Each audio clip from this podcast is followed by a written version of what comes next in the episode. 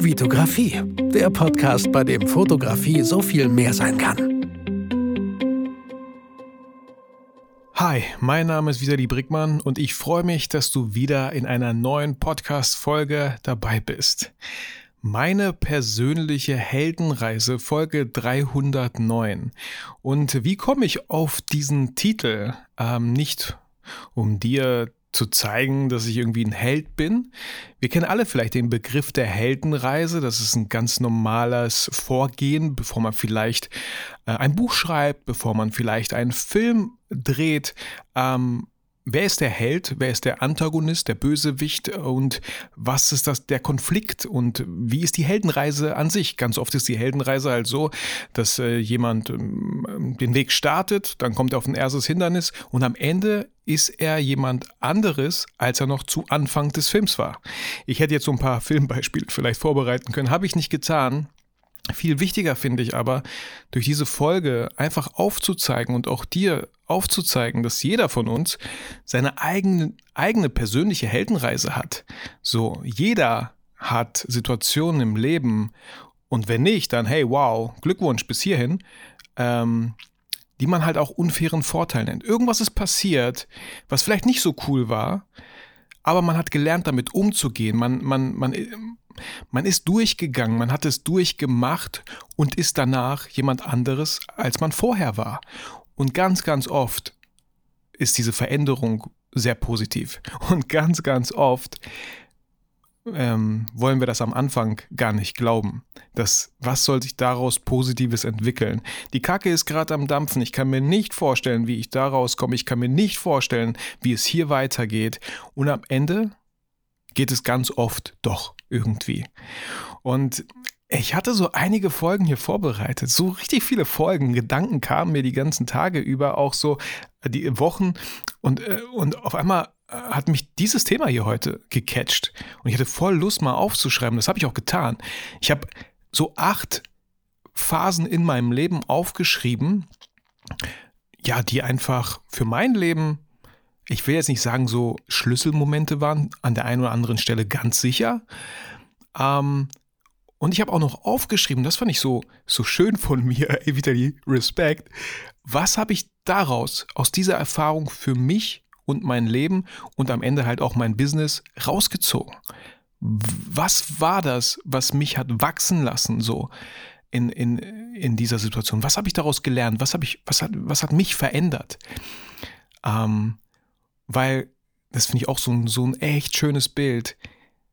Bei jedem von uns klopft ganz oft, gibt es diesen Moment, wo, wo das Leben an die Tür klopft und fragt, hey, kommst du mit raus spielen?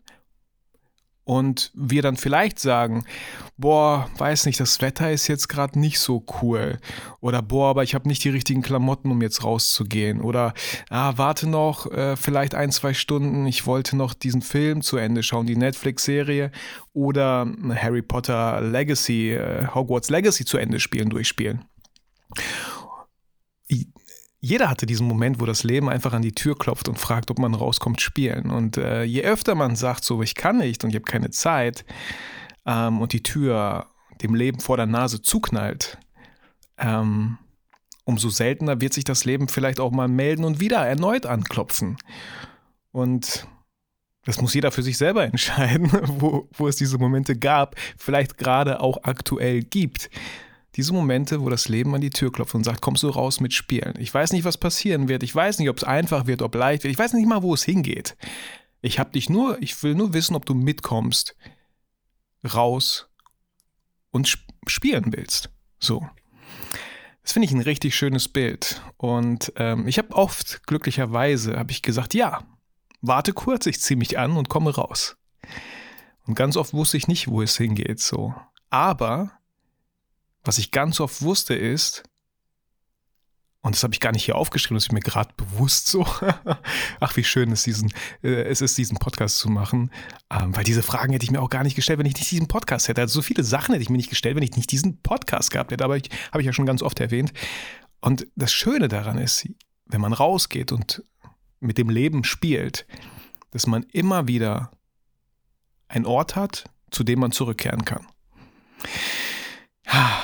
Das war schön. das ist schön. Ein schönes, ein schönes Bild. Ähm, und ich möchte jetzt einfach diese acht Punkte hier durchgehen. Und ich habe klar so ein paar, ein paar Stichpunkte hier aufgeschrieben. Und es wird ein bisschen persönlich, klar, aber gar kein Problem. Es ist nochmal was anderes. Auch hier nochmal für dich so. Es gibt einen Unterschied zwischen persönlich und privat. Das, was ich hier teile, ist persönlich, ist auf mich und meine Person bezogen. Das ist nicht auf mich und mein Privatleben bezogen, nicht auf mich und meine Frau, auf meine Kinder, auf meine Eltern, auf meine Geschwister. Das ist der Unterschied zwischen privat und persönlich. Darüber worüber ich gleich rede, das, das betrifft nur mich. Klar, und alle und mein ganzes Umfeld drumherum, ja. Ähm, aber ich rede hier über mich und meine Persönlichkeit. Um, um, mein, um mich, um meine persönliche Heldenreise am Ende. Und ähm, ja, schön, dass du da bist. Und ich wünsche dir ganz viel Spaß bei dieser Folge und würde direkt mal anfangen. Ich habe hier aufgeschrieben, ich fange jetzt nicht bei meiner Geburt an, ja. Da äh, erinnere ich mich nicht mehr an so viele Sachen. Aber ich habe hier aufgeschrieben nach der 10. Klasse, weil die 10. Klasse ist ganz oft so, was ganz viele natürlich machen. So, ja. Wie und wie nicht, so ähm, sei nochmal dahingestellt. Ich, ich kann glücklicherweise sagen, ich hatte eine sehr, sehr schöne Kindheit, ich hatte eine sehr, sehr schöne Schulzeit. Ich war jetzt nicht in Oberstreber, ich habe gewisse Hausaufgaben auch nicht gemacht, hatte aber trotzdem irgendwie so einen Durchschnitt von 2,4, 2,3. Wie hieß das damals? Äh, Realabschluss mit Q-Vermerk oder so, habe ich auf jeden Fall geschafft. Aber nach der 10. Klasse fängt doch das Leben irgendwie so richtig an. So, da muss man gewisse Entscheidungen treffen.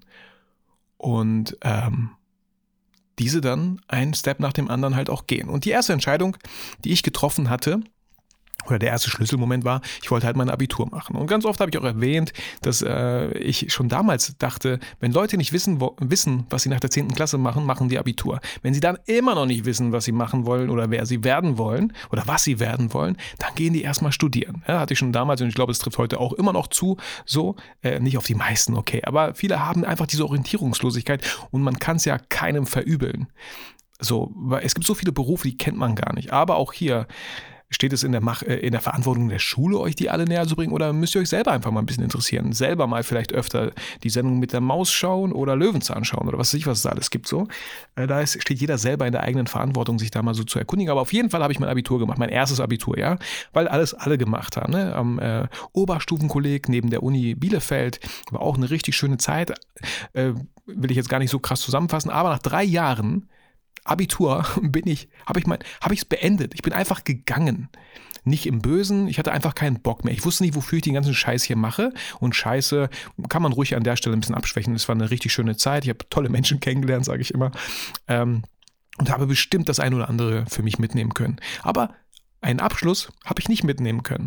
Ich hätte noch irgendwas machen müssen, irgendwelche Abgaben in Biologie, Deutsch, bla bla bla, um wenigstens Entschuldigung, um wenigstens meine Fachhochschulreife oder so zu haben. Aber das war halt so eine Zeit, man hat einen Führerschein gemacht, man hatte die erste Freundin, ähm, die mit einem Schluss gemacht hat und solche Sachen. Äh, man hatte irgendwie ganz andere Prioritäten. Man hatte Bock, irgendwie andere Sachen zu machen, aber nicht halt Schule und schon gar nicht lernen und schon gar nicht irgendwelche Arbeiten schreiben und, und erst recht nicht irgendwelche Mappen anfertigen, damit man noch seine Hochschulreife irgendwie so bekommt, ja das war, ja, wo man sich denken kann, ey Vitali, ist das dein Ernst so? Äh, genau. Ich sage wie immer, ich hatte eine, trotzdem eine unglaublich schöne Zeit und wenn ich mich so zurückerinnere, hatte ich tatsächlich meine ersten Schauspielerfahrungen. Ähm, wir hatten auch irgendwie so, so einen Kurs, Kunst, Literatur, Film, ich weiß es nicht, aber ich stand zum ersten Mal in einer Hauptrolle auf der Bühne, war eine ganz kleine Bühne, äh, war eine, so eine Abendveranstaltung. Wir haben äh, ein, sehr, ein sehr deutsches Stück Linie 1 gespielt. Ähm, kennt, Berliner kennen das bestimmt, äh, der an oder andere halt nicht. Ähm, aber, und ich, irgendwo habe ich mal die Aufzeichnung gefunden, das war so crazy. Ich weiß nicht mehr, wo die waren, auf irgendeiner CD oder so. Äh, habe ich die Hauptrolle gespielt in Linie 1. Und das war wirklich so meine erste Schauspielerfahrung, Berührung oder so. Und damals hatte ich noch bei weitem nicht die Idee, eine Schauspielausbildung zu machen. Es war einfach etwas, wir waren eine coole Truppe, äh, sehr gute äh, Schulkollegen von mir waren auch in diesem Kurs. Ey, und wir haben es gemacht so. Wir haben es gemacht und es hat Spaß gemacht. Es war eine coole Erfahrung. Dieses Lampenfieber, Text lernen, man ist bald auf der Bühne, erste Eltern kommen zur Veranstaltung. Das ist, das ist crazy, Mann. Das war cool. Und mein erstes Learning an dieser Stelle, ja, so, was habe ich daraus genommen? So, ich habe für mich genommen, und ich reflektiere das heute mit 37 und nicht mit 19, wo ich damals, wie alt ich damals war, dass Menschen mir wichtig sind dass ich gerne was mit Menschen mache. Dass Menschen ein wichtiger Teil meines Lebens sind, so. Das habe ich daraus von diesem Abitur mitgenommen, ja. Dann gibt es ein äh, zweites, hm, habe ich, ich habe es mal hier aufgeschrieben. Ich habe, boah, so ein drittes habe ich sogar vergessen äh, drauf zu schreiben, aber ich, ich fasse das dann mal als zweites zusammen. Ähm, gesundheitliche Sachen. Einmal hatte ich schon damals, ich weiß nicht, es fing bestimmt sechste, siebte Klasse an oder so, hatte ich äh, erste Pickel ähm, und dann waren es auch irgendwann nicht mehr Pickel, sondern sehr wahrscheinlich Akne. Ich habe es damals gar nicht so krass diagnostiziert, aber ja, es war heute würde ich sagen auf jeden Fall Akne. Äh, klar, wenn man in der einen oder anderen Story sieht man das auch noch so Akne-Narben auf meinen Wangen links, rechts und so. Ähm, es war nicht so das stärkste Akne, was man haben kann, aber es war schon stark und vor allem war es unglaublich nervig. Es hat unglaublich viel an meinem Selbstvertrauen gezerrt. Ähm, ich war schon immer ein sehr offener Mensch, ein extrovertierter Mensch, aber diese Phase meines Lebens war wirklich nicht einfach. Ähm, ich glaube, ich würde das heute so ein bisschen lockerer sehen und runterspielen, aber ich glaube, damals ging es mir wirklich nicht gut. Und an dieser Stelle habe ich wirklich auch aufgeschrieben, dass ich mich erinnere, dass ich an manchen Tagen ah, es klingt vielleicht ein bisschen hart, aber ich glaube schon, dass ich Selbstmordgedanken hatte. So. Es, es fing so an, dass man überlegt, und ich glaube, so fängt das oft an, wie, dass man überlegt, was für Möglichkeiten es eigentlich gibt, sich das Leben zu nehmen. So. Und ich lasse es einfach mal stehen. Das, ist, das klingt, klingt ein bisschen krass, ich weiß, aber Fakt ist, und das weiß ich, dass ich diese Gedanken auf jeden Fall hatte. Es gab Tage, an denen wollte ich nicht zur Schule gehen, weil die Akne halt so ein bisschen viel war. Vor allem, was mich übelst abgefuckt hat und genervt hat, war so Pickel, leichte Akne, glaube ich, um den Mund herum. So, ähm, ich habe jetzt zwar einen Bart, Damals hatte ich nicht so einen starken Haarwuchs in Anführungsstrichen. Hätte ich das ein bisschen kaschieren können, aber damals äh, wuchs da gar nichts. Heute habe ich einen Bart nicht, um das zu kaschieren, da ist halt nichts so. Ähm, aber das sah immer so, ich sah immer so ungepflegt aus und es war mir so unangenehm, mit Leuten zu reden. Und hey, aus der ersten Erfahrung, wie wir jetzt wissen, sind mir Menschen sehr wichtig.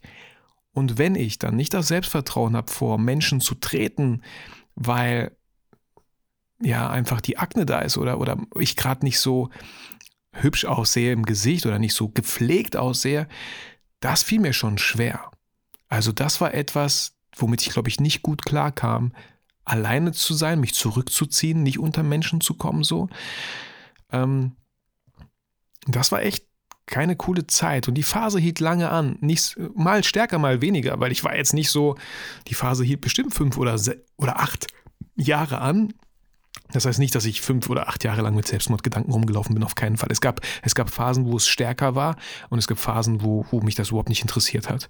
So. Ähm, aber es gab auf jeden Fall auch mal so einen heftigen, heftigen, ja, schon Streit mit meinen Eltern, wo ich auf jeden Fall, boah, krass rumgeschrien habe. Und zwar hatte meine Mutter irgendwie so, ähm, wir saßen am Essenstisch und es war wieder so ein Tag, wo mir das sehr unangenehm war. Wo man das einfach sieht in meinem Gesicht so. Ähm, und dann fing sie wieder an, ob ich nicht irgendwie zum Arzt gehen möchte, irgendwelche Salben. Und ich habe ich hab schon so ein paar Salben ausprobiert, war beim Hautarzt und la la la. So. Und hat es mir so gereicht. Ich habe so rumgeschrien, äh, bin nach oben gegangen, habe mein Essen dort gegessen, weil ich einfach von der Scheiße nichts mehr hören wollte. So. Und klar hat mir das so ein bisschen leid getan, aber es war, wenn man jetzt heute reflektiert, es war schon echt ein Wunderpunkt so, der mich, der mich sehr, sehr, sehr viel Nerven gekostet hat.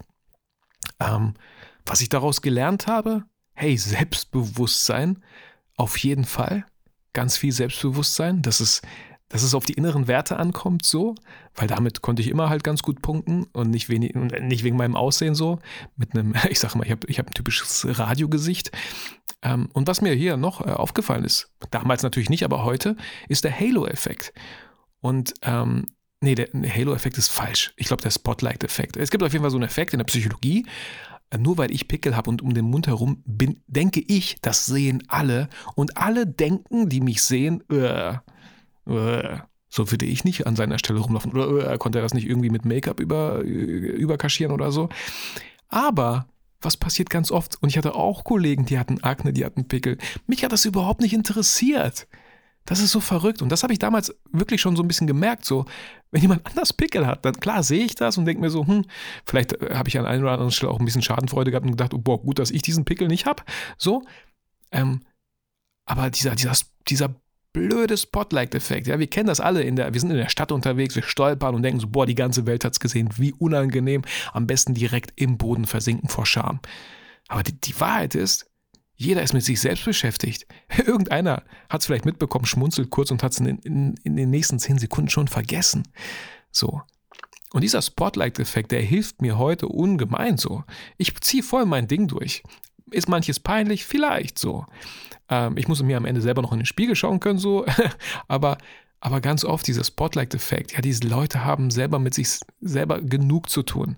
Da wird nicht ständig auf dich geguckt und was du richtig und falsch machst, bla. Und wenn das die Leute doch tun, dann haben die nichts zu tun. So. Dann haben die, wow, dann müssen die aber unglaublich Langeweile haben, wenn die so hm, blöde Kommentare von sich geben in irgendwelchen YouTube-Videos oder so. Genau, das habe ich dadurch gelernt und äh, habe ich nicht aufgeschrieben, aber kann ich gerne dazu noch erweitern. Ich hatte auch äh, Thrombose tatsächlich in beiden Beinen und bin heute immer noch jemand, der Markumar nimmt, Blutverdünnungsmittel, damit einfach keine Thrombosen wieder entstehen im in den Beinen, da fing das immer an. Habe jetzt im März auf jeden Fall endlich mal einen Termin äh, bei, bei, bei so einem äh, Blutinstitut, wo die wirklich mal das Blut prüfen, ob ich da irgendwie veranlagt bin, um Thrombosen zu kriegen und so. Äh, das war auch uncool. Ich war 19, Mann. Ich war 19 und meine Wade fing an, unglaublich weh zu tun. Äh, der erste Hausarzt hat gesagt, ah, ist nicht schlimm, ähm, ist nichts. Und ich habe schon damals gesagt, ist es vielleicht eine Thrombose, weil mein Schwager, und der ist nicht blutsverwandt, mein Schwager ist nicht blutsverwandt, ähm, ähm nicht Schwager, mein Cousin, und auch er ist nicht blutsverwandt, äh, und der, der, der Hausarzt hatte das ausgeschlossen. Nein, nein, Thrombose, du in deinem Alter. Und es war am Ende doch eine Thrombose, weil es irgendwann in der Kniekehle so, boah, es tat so weh. Ich konnte nicht mehr gehen, ich konnte nicht mehr laufen, bin zum Röntgen. Der Arzt meinte, ja, direkt Krankenhaus, eine Woche. Äh, ich musste mir dann selber so Spritzen auch teilweise ins Bein geben, damit das Blut verdünnt wird und so. Also. Und dann in der, in der, in der Zeit in Köln kam das im anderen Bein, auch wieder dasselbe Thema. Ich war dort beim Röntgen, die haben nichts gesehen. Warum nicht? Weil die doof geröntgt haben und dieser, diese, dieses Blutverdickung, diese Blutverdickung in den Adern, die war genau darunter unter irgendeiner Vene, die haben sie nicht gesehen. Ja, so kann das Leben manchmal spielen, alles gut.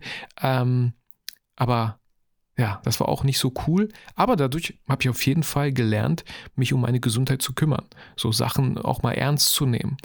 Äh, und ähm, ja, und auch vor allem nicht in irgendeine Opferrolle zu fallen. Oh, ah, ich habe Thrombose, ah, vielleicht sollte ich aufhören mit irgendwie Sport, vielleicht da, darf ich mich jetzt nicht verletzen. Ich, nö, ich mache halt einfach das, dass es mir gut geht und so, aber eigentlich ist das alles nebensächlich. Nur man sollte es halt nicht vergessen, vor allem wenn man, ähm, wie ich heute, zum Zahnarzt geht und falls mal gebohrt wird und es blutet, die müssen schon wissen, dass man Makumar-Patient ist, weil es einfach stärker blutet als gewöhnlich. So, für alle, die kein Blut sehen können und auch nicht hören können, höre ich jetzt auch auf. Ähm, dann habe ich als Punkt 3, habe ich einfach mal mitgenommen, ähm, klar hatte ich in meinem Leben auch die ein oder andere Partnerschaft oder, oder ja, Partnerschaft kann man es ja gar nicht nennen. Äh, Flirterei, Liebeskummer, Liebe, meine große Liebe und so. Und ähm, da weiß ich auch noch, ich hatte halt auch mal eine Freundin, das hielt gar nicht lange, nur zwei Wochen. Warum hielt das nicht lange? Ich glaube, ich habe einfach viel zu viel getan. Ich glaube, ich war schon echt nervig. Ich habe, oh, sie war mal so erkältet und dann habe ich so eine erste Hilfekasten gebastelt mit Tempotaschentüchern, warm. Boah, voll niedlich so. Aber ich glaube, Fra Frauen wollen niemanden, der niedlich ist. Deswegen war mir das voll unbegreiflich, dass sie Schluss gemacht hat. Ich habe doch so viel für sie getan. Ähm, und, und als sie mit mir Schluss gemacht hat, habe ich gesagt, so wie wir Männer manchmal sind, boah, ich tue nie wieder was für irgendeine Frau. Ich bin jetzt richtig, ich bin jetzt ein richtiges Arschloch. Ein richtiges Arschloch sein konnte ich gar nicht, aber ich habe halt nichts getan. Ich war total so, ja, wenn es kommt, wenn ich mich verliebe, tut das, aber ich werde jetzt gar nichts mehr machen. Und äh, voilà, äh, kamen ganz viele Anfragen, sage ich mal. Und äh, ja, und, und die, die eine wollte mit mir zusammen sein, die andere wollte mit mir zusammen sein. Und, und wenn ich jetzt heute so reflektiere, ist einfach kann man es auch echt gut aufs Business übertragen. So, so, so eine Bedürftigkeit, ja, ist nicht sexy. Wenn man etwas so ausstrahlt, dass man eine gerne Partnerin hätte und sich jemand an jemanden klammern möchte, das kann oft nicht sexy, also ich glaube, das kommt nicht gut bei Frauen an. Aber wenn man so den Frauen vermittelt, und sorry an alle Frauen hier, ich denke ich denk mal andersrum funktioniert es auch gut, wenn man dem anderen Geschlecht vermittelt, dass man auch super gut ohne das andere Geschlecht klarkommt, bin ich mir ziemlich sicher, dass man sich viel, ähm, dass man viel attraktiver wirkt. So, so viel zu meinem Business-Ratgeber hier in meinem Podcast. Ähm, aber diese Bedürftigkeit, wenn man es auf Business überträgt, ist auch nicht sexy. Wenn irgendwie Kunden merken, dass du es total nötig hast, diesen Auftrag zu bekommen, würde mich das so ein bisschen zweifeln lassen. Warum brauchst du diesen Auftrag unbedingt? Hast du nicht so viele Aufträge? Warum hast du nicht so viele Aufträge? Ist deine Arbeit nicht gut? Ist das die Zusammenarbeit mit dir nicht gut? Deswegen, wenn ihr, und es ist nicht leicht. Ist, ich weiß, es ist nicht leicht so zu tun, als ob alles gut läuft. So. Auch ich hatte Phasen, wo ich mir dachte, aber es bringt ja nichts, wenn ihr das alles schlecht redet und euch äh, äh, ja mit allen Mitteln an irgendwas klammert und, und das, das bringt absolut gar nichts und wirkt halt wirklich nicht sexy. So. Mit, mit euch möchte man weder zusammen sein noch mit euch arbeiten. Also das habe ich daraus auf jeden Fall gelernt. Ähm, dann viertes Thema hier. Ähm, ich habe es mal kurz mal angerissen. Ich war ja so mal, äh, als ich mein Abi hingeschmissen hat, hatte ich ja irgendwie so drei, sechs Monate lang war ich irgendwie so Finanzberater. Und hier muss ich eine Sache korrigieren, ähm, beziehungsweise es tut mir leid. Ich hatte das schon mal erwähnt in einer der letzten Folgen, glaube ich. Ich war so ein schmieriger Finanzberater. Das heißt nicht, dass alle Finanzberater schmierig sind. Auf keinen Fall. Ich kenne viele tolle Finanzberater. Ich bin, habe ja selber Ansprüche von einem, äh, ich habe ja selber einen in Anspruch genommen, so. Ähm, aber die Art Finanzberater, boah, das war, das war ja schon so russisches Schiene und so. Boah, das war mega unseriös, das war mega schmierig, das geht gar nicht. Es war richtig unangenehm. Wir waren teilweise auf Seminaren, wo uns gezeigt wurde, wie wir gewisse Verträge verkaufen. Und dann sitzen so in der Runde Leute, wo ich mir denke, boah, ähm, mh, hm, äh, wie soll ich das sagen? Da saßen Leute, wo ich mir denke, wie soll ich das am besten sagen, ohne niemanden zu verletzen, wo ich mir denke, den kann man doch nicht auf Kunden loslassen. Ich glaube, das trifft es ganz gut. Den kann man doch nicht auf Menschen loslassen. So. Aber dem war das ja völlig egal, weil das war so, das, das bestand alles aus einem Netzwerk. Wenn Leute Verträge verkaufen, kriegen die Provision davon und so, ne?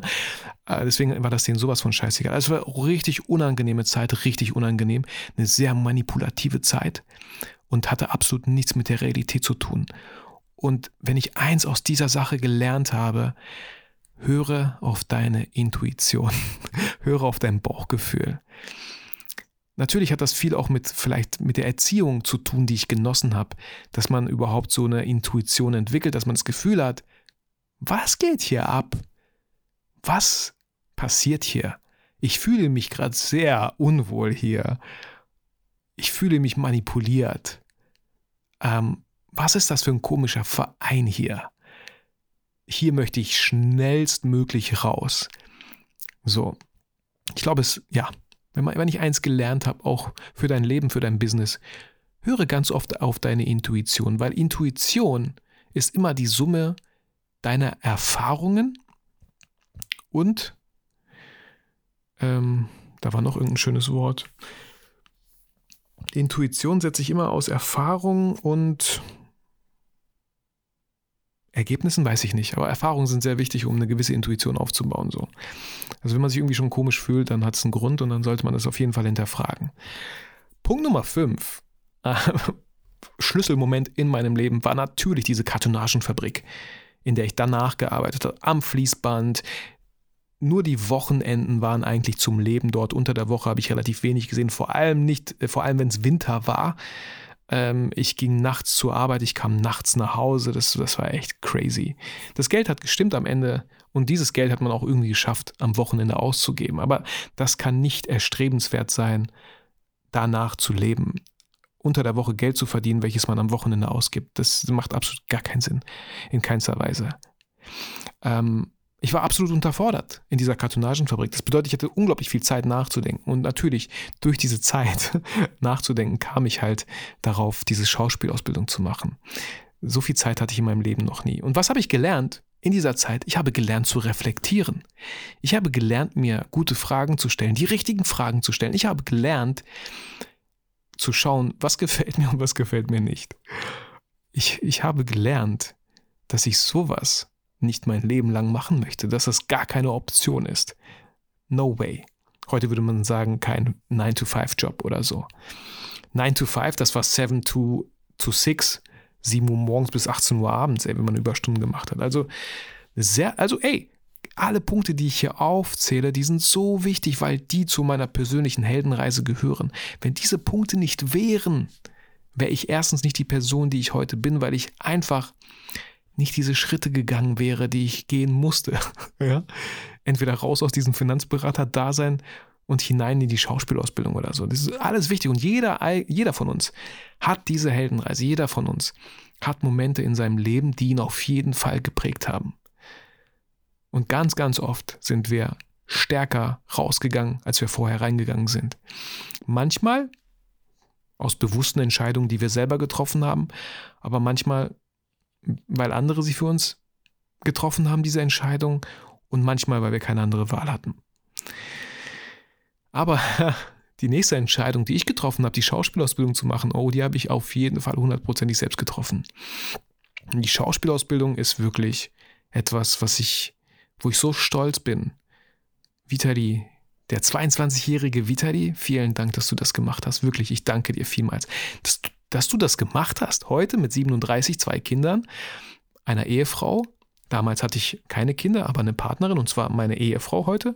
Ähm, aber heute hätte ich das nicht gemacht, wahrscheinlich.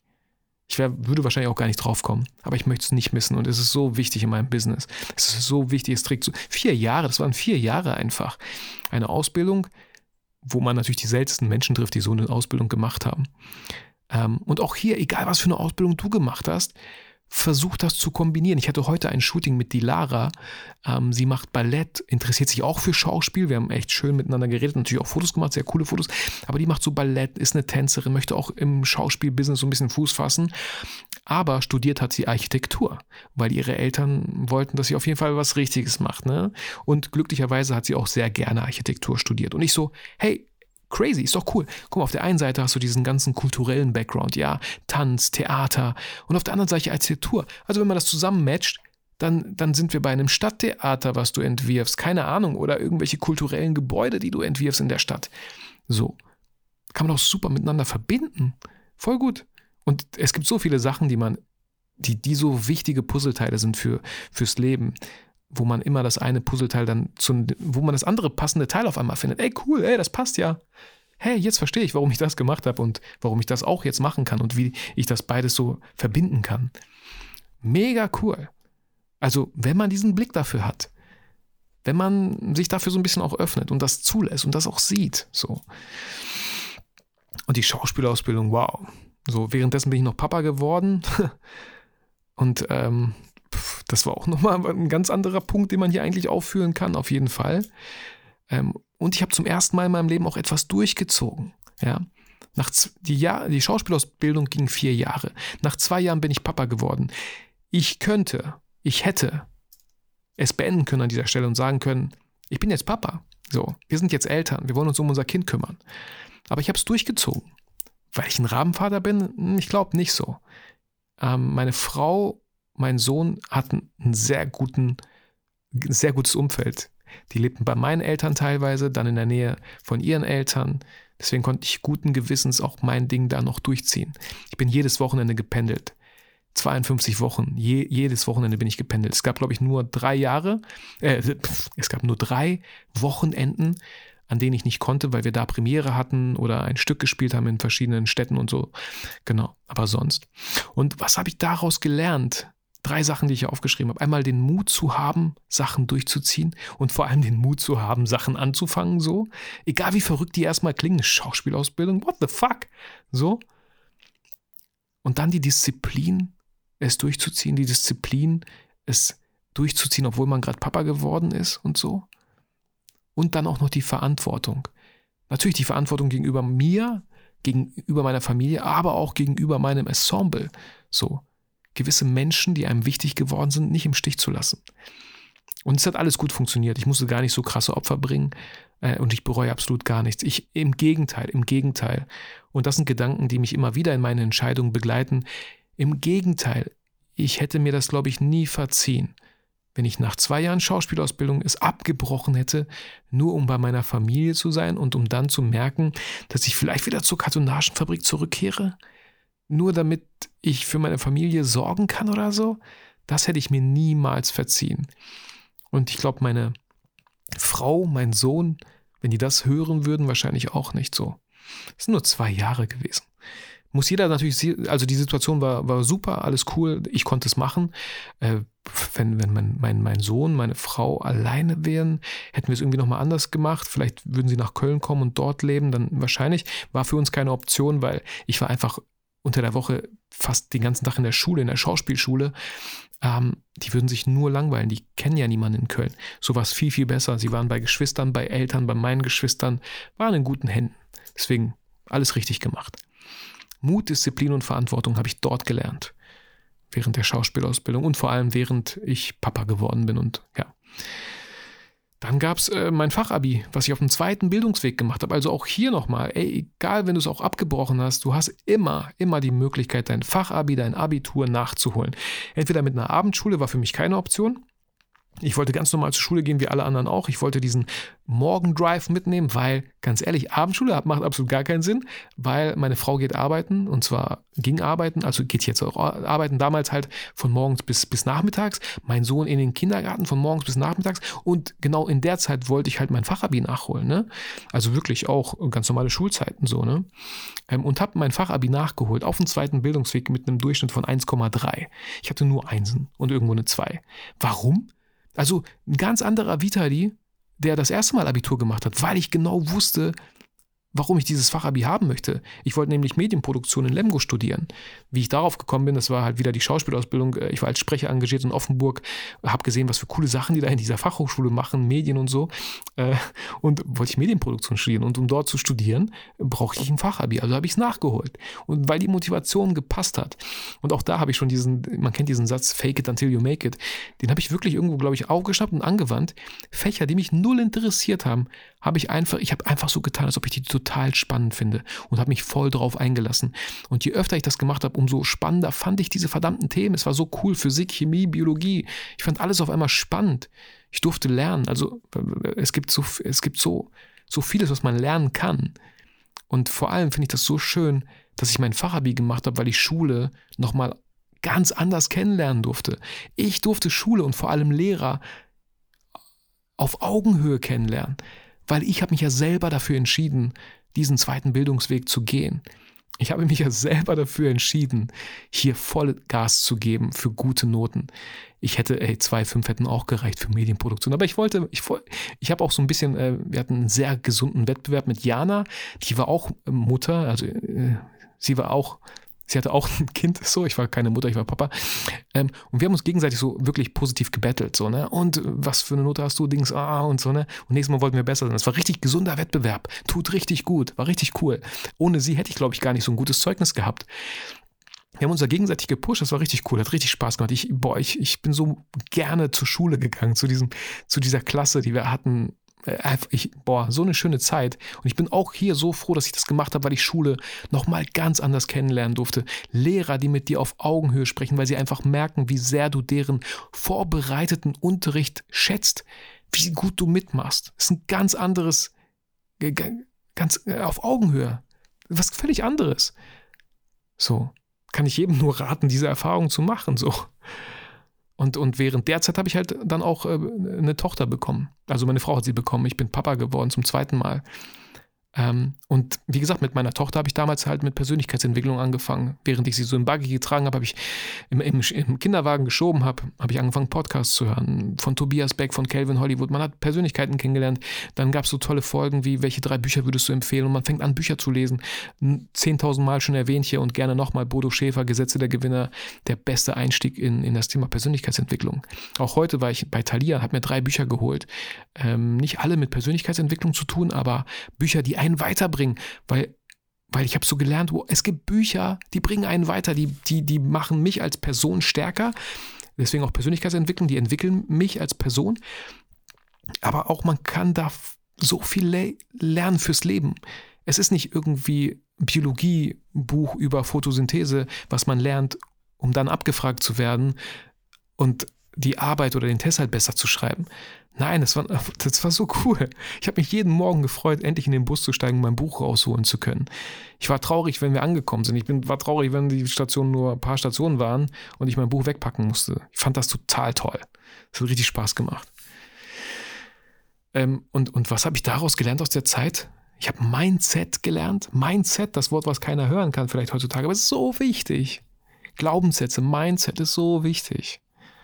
Und was auch mindestens genauso wichtig ist, ist das Gefühl der Selbstwirksamkeit, dass wir selber so viel bewirken können, wenn wir selber den ersten Schritt gehen. Diesen Schritt wird keiner für uns gehen. Den wird keiner für uns gehen. Ich sage auch gerne manchmal Kollegen in so einem Gespräch, die angestellt sind, dein Chef, wann, wann hast du das nächste Mal, einer, wann hast du das nächste Mal äh, um eine Gehaltserhöhung gebeten? So, wann hast du mit deinem Chef oder deiner Chefin über eine Gehaltserhöhung gesprochen? Ich hoffe, du machst das mindestens einmal im Jahr. Ich hoffe für dich. Weil das geht nicht, dass du für den gleichen Gehalt ein weiteres Jahr arbeitest. Das geht nicht. Das solltest du nicht tun. Allein schon wegen der Inflation, allein schon wegen den steigenden Preisen, allein schon wegen steigenden Energiekosten. Das solltest du nicht tun. Und du hast ein Jahr mehr Erfahrung in diesem Betrieb. Dein Chef, deine Chefin wird niemals auf dich zukommen und sagen, hey, Manche machen das, richtig gute Chefs, richtig coole Chefs. Manche machen das nach zwei Jahren, finde ich ein bisschen, hm, nach einem Jahr könnte man das auch ruhig machen. Ähm, aber das werden die oft nicht machen, das müsst ihr selber machen. Selbstwirksamkeit. Egal, was ihr vorhabt, ihr müsst selber wirksam werden. So. Und, und diese Selbstwirksamkeit gibt es so. Das ist so wichtig. Und so schön. Kommen wir zum letzten Punkt und das ist mein Studium welches ich danach gemacht habe mit einem NC von, äh, mit, einem, mit, mit, einem Zeugnis von 1,3 und einem NC von 2,5, was benötigt wurde, wurde ich direkt eingeschrieben. Da musste ich gar keine richtige Bewerbung, glaube ich, eingeben. Sie hat vor Ort mich direkt reingeschrieben. Ähm, was habe ich im Studium gelernt? Ich habe vieles im Studium halt tatsächlich selber durchgezogen.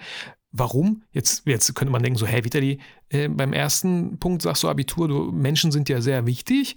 Und beim Punkt 8 jetzt, beim Studium sagst du, du hast alles selber durchgezogen ja, ich habe natürlich Kommilitonen, mit denen ich viel getan habe, äh, gute Freundschaften immer noch entstanden sind und immer noch bestehen, so. Aber ähm, so, so ein richtiger Student war nicht so ganz mein Fall. Ich war halt Papa, ich hatte schon Verantwortung tragen müssen. Ich war schon aktiv von acht bis drei oder so, ja. Ich war immer der, ey, lass uns direkt morgens früh anfangen, weil, äh, hallo, irgendwann möchte ich auch Feierabend machen, weil meine Familie zu Hause auf mich wartet, ja. So. Ähm, und da habe ich halt gelernt, Sachen einfach selber durchzuziehen. So viele, viele Abgaben, 50-50 hm, glaube ich, musste man natürlich mit der Gruppe machen. Ähm, und, und die Hälfte habe ich einfach alleine gemacht.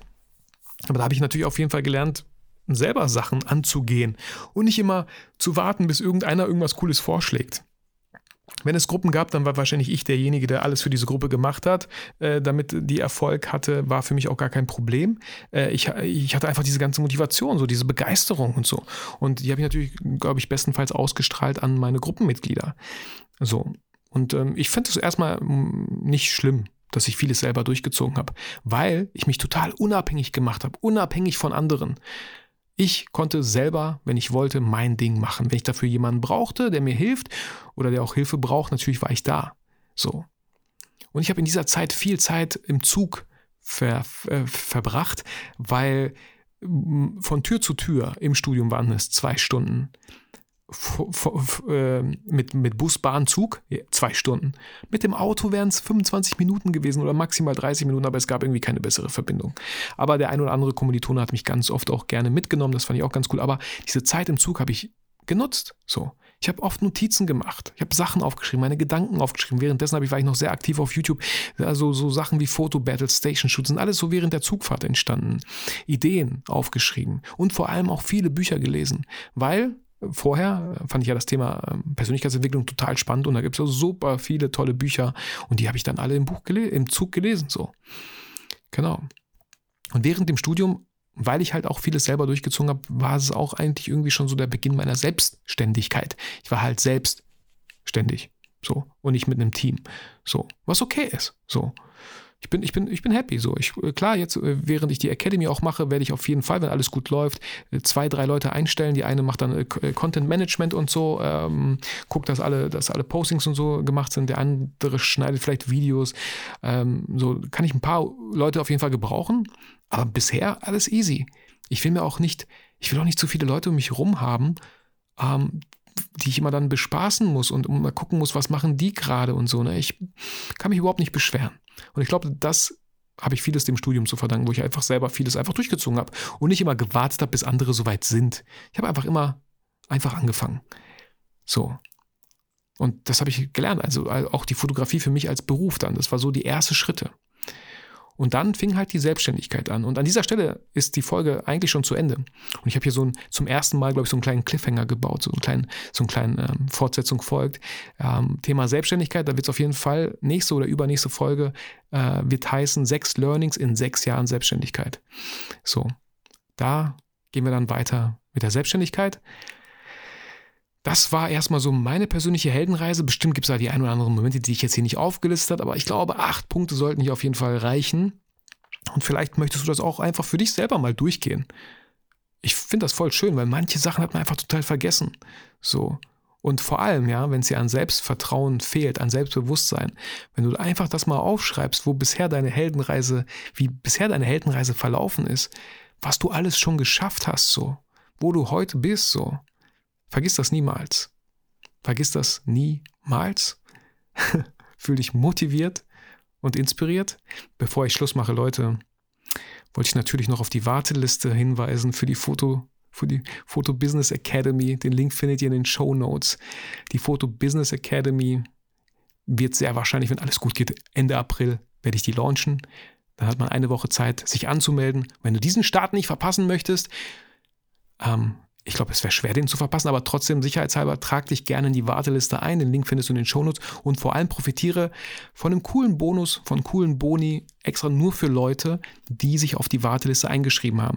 Und wie kann so ein Bonus aussehen? Zum Beispiel, ich habe ja diesen Erfolgskurs von Caroline Preuß gemacht ähm, und ich habe mich auch eingetragen, wo dieser Boni noch aktiv war und wir treffen uns jetzt im Juni in Berlin zum Live-Event und das kostet mich nichts.